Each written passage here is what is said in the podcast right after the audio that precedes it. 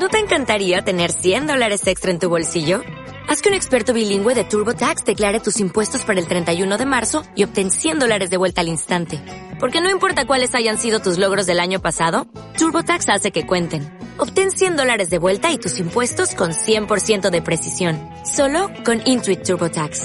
Debes declarar para el 31 de marzo. Crédito solo aplicable al costo de la presentación federal con TurboTax Full Service. Oferta sujeta a cambios o cancelación en cualquier momento.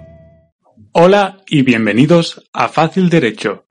Este es el primer vídeo de las materias comunes para la prueba de acceso a la profesión de abogado. En este vídeo veremos los principios esenciales a la profesión de abogado. El primer apartado trata sobre el principio de independencia. En el artículo número uno del Estatuto General de la Abogacía Española encontramos una definición de la profesión de abogado, cuyas dos primeras notas son la libertad e independencia. El artículo 1.1 del Estatuto General de la Abogacía Española dice lo siguiente. La abogacía es una profesión libre e independiente, que presta un servicio a la sociedad en interés público y que se ejerce en régimen de libre y leal competencia, por medio de consejo y la defensa de derechos e intereses públicos o privados, mediante la aplicación de la ciencia y las técnicas jurídicas en orden a la concordancia, a la efectividad de los derechos y libertades fundamentales y la justicia. El contenido del principio de independencia está desarrollado en el artículo 2 del Código Deontológico de la Abogacía Española. Los dos primeros párrafos de dicho artículo definen el principio de independencia en dos planos, un derecho y un deber del abogado. El artículo 2 del Código Deontológico de la Abogacía Española dice lo siguiente.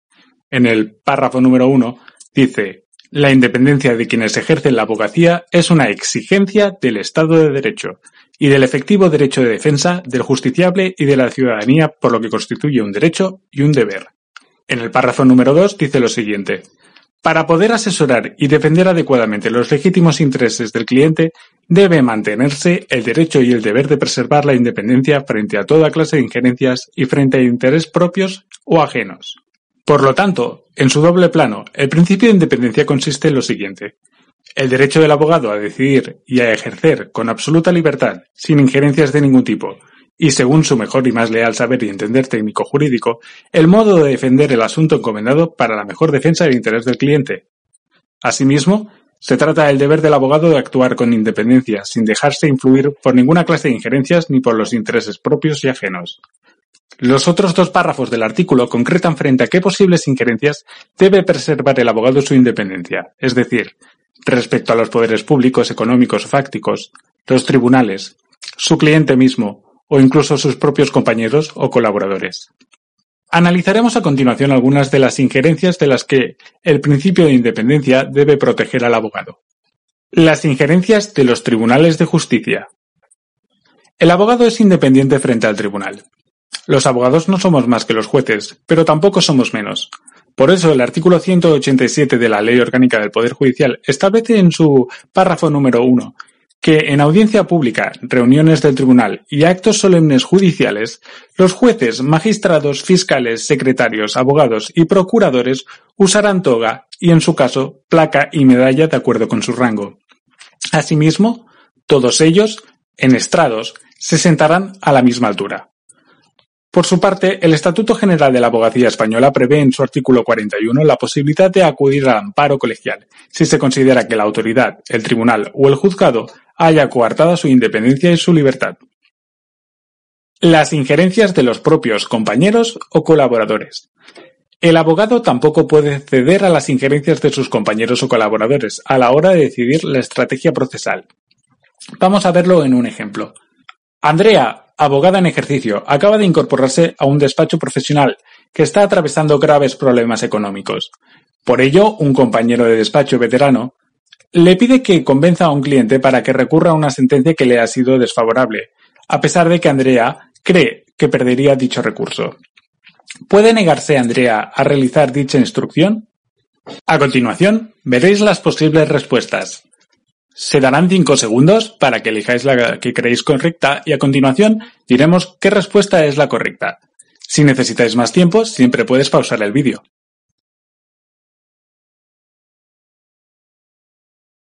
La respuesta correcta es la A. Sí, porque la independencia de Andrea le permite rechazar instrucciones en contra de sus propios criterios profesionales frente a toda injerencia y frente a los intereses propios o ajenos. Las injerencias del cliente. La relación abogado-cliente no es un contrato de mandato, que obligaría al abogado a cumplir estrictamente las instrucciones recibidas por el cliente. Caso contrario, se trata de un contrato de arrendamiento de servicios. Así lo tiene establecido la jurisprudencia, como sería, por ejemplo, la sentencia 23 de mayo de 2006. De esta sentencia se pueden deducir las características o notas de la relación del abogado con su cliente. En primer lugar, que se trata de un arrendamiento de servicios, como bien decíamos. En segundo lugar, no implica una obligación de resultados, sino una obligación de medios. Es decir, que el abogado no está obligado a ganar el pleito ni a conseguir el resultado buscado por el cliente, sino más bien a hacer todo lo que esté en su mano para que lo consiga. En tercer lugar, debe haber respeto a la lex artis, es decir, a las reglas del oficio. Se trata esto del exacto y cumplido conocimiento que ha de tener el abogado de la materia que trata de un determinado cliente. Todas estas características de la relación abogado-cliente se resumen en una sola palabra, confianza. Veamos a continuación algunos ejemplos. Álvaro encarga a la abogada Sofía la interposición de una demanda contenciosa administrativa ante el Tribunal Superior de Justicia. A la hora de formalizar la hoja de encargo, Sofía se plantea qué tipo de relación jurídica les une. A continuación puedes ver las respuestas. Tómate algunos segundos para decidir cuál es la correcta y a continuación veremos cuál es. Si necesitas más tiempo, siempre puedes pausar el vídeo. La respuesta correcta es la D. Es un contrato de arrendamientos de servicios. El principio de independencia también incluye que el abogado no recibe órdenes ni acepta presiones de su cliente.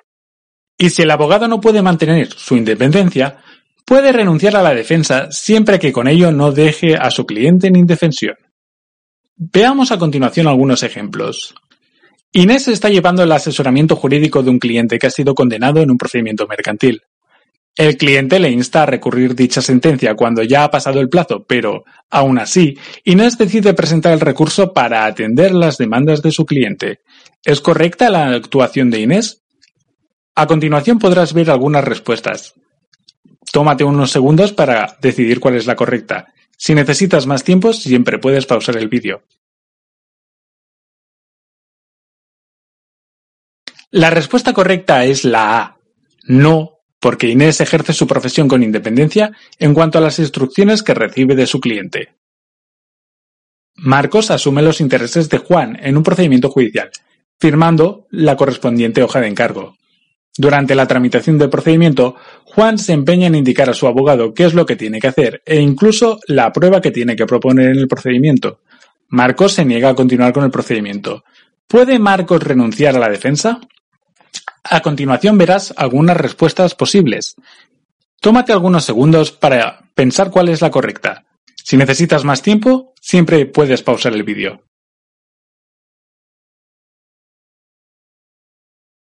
La respuesta correcta es la C. Sí, siempre que lo comunique al cliente y al juzgado donde se tramita el procedimiento para no producir indefensión. Carmela es contratada por Antonia para un proceso de divorcio. En el transcurso del mismo, Antonia le recrimina que no está llevando bien el asunto, que no ha aportado documentos que en su día le entregó y que si se pierde el asunto la va a denunciar al colegio profesional.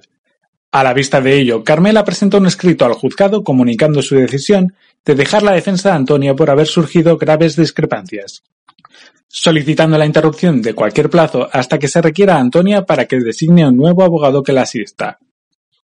A continuación verás algunas respuestas posibles. Tómate unos segundos para pensar cuál es la correcta. Si necesitas más tiempo, siempre puedes pausar el vídeo. La respuesta correcta es la.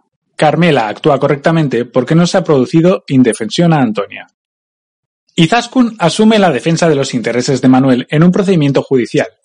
Durante la tramitación del procedimiento surgen graves discrepancias con el cliente y Manuel le insta a formular peticiones a las que Izaskun se niega según su criterio profesional. Ante la negativa, Manuel amenaza a Izaskun y ésta renuncia a continuar con el procedimiento, comunicándolo al juzgado y mediante burofax al cliente. ¿Es correcta la actuación de la abogada?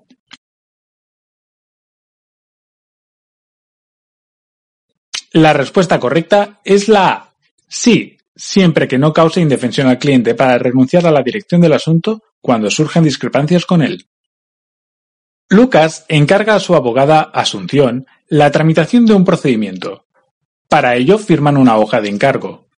Lucas se empeña en indicar a Asunción lo que tiene que hacer e incluso llega a redactarle la demanda. A la hora de proponer la prueba, Lucas insiste en ordenar a Asunción qué es lo que debe hacer. Asunción se niega a continuar con el procedimiento. ¿Puede renunciar a la defensa? La respuesta correcta es la C. Sí, siempre que lo comunique al cliente y al juzgado donde se tramita el procedimiento para no producirse indefensión.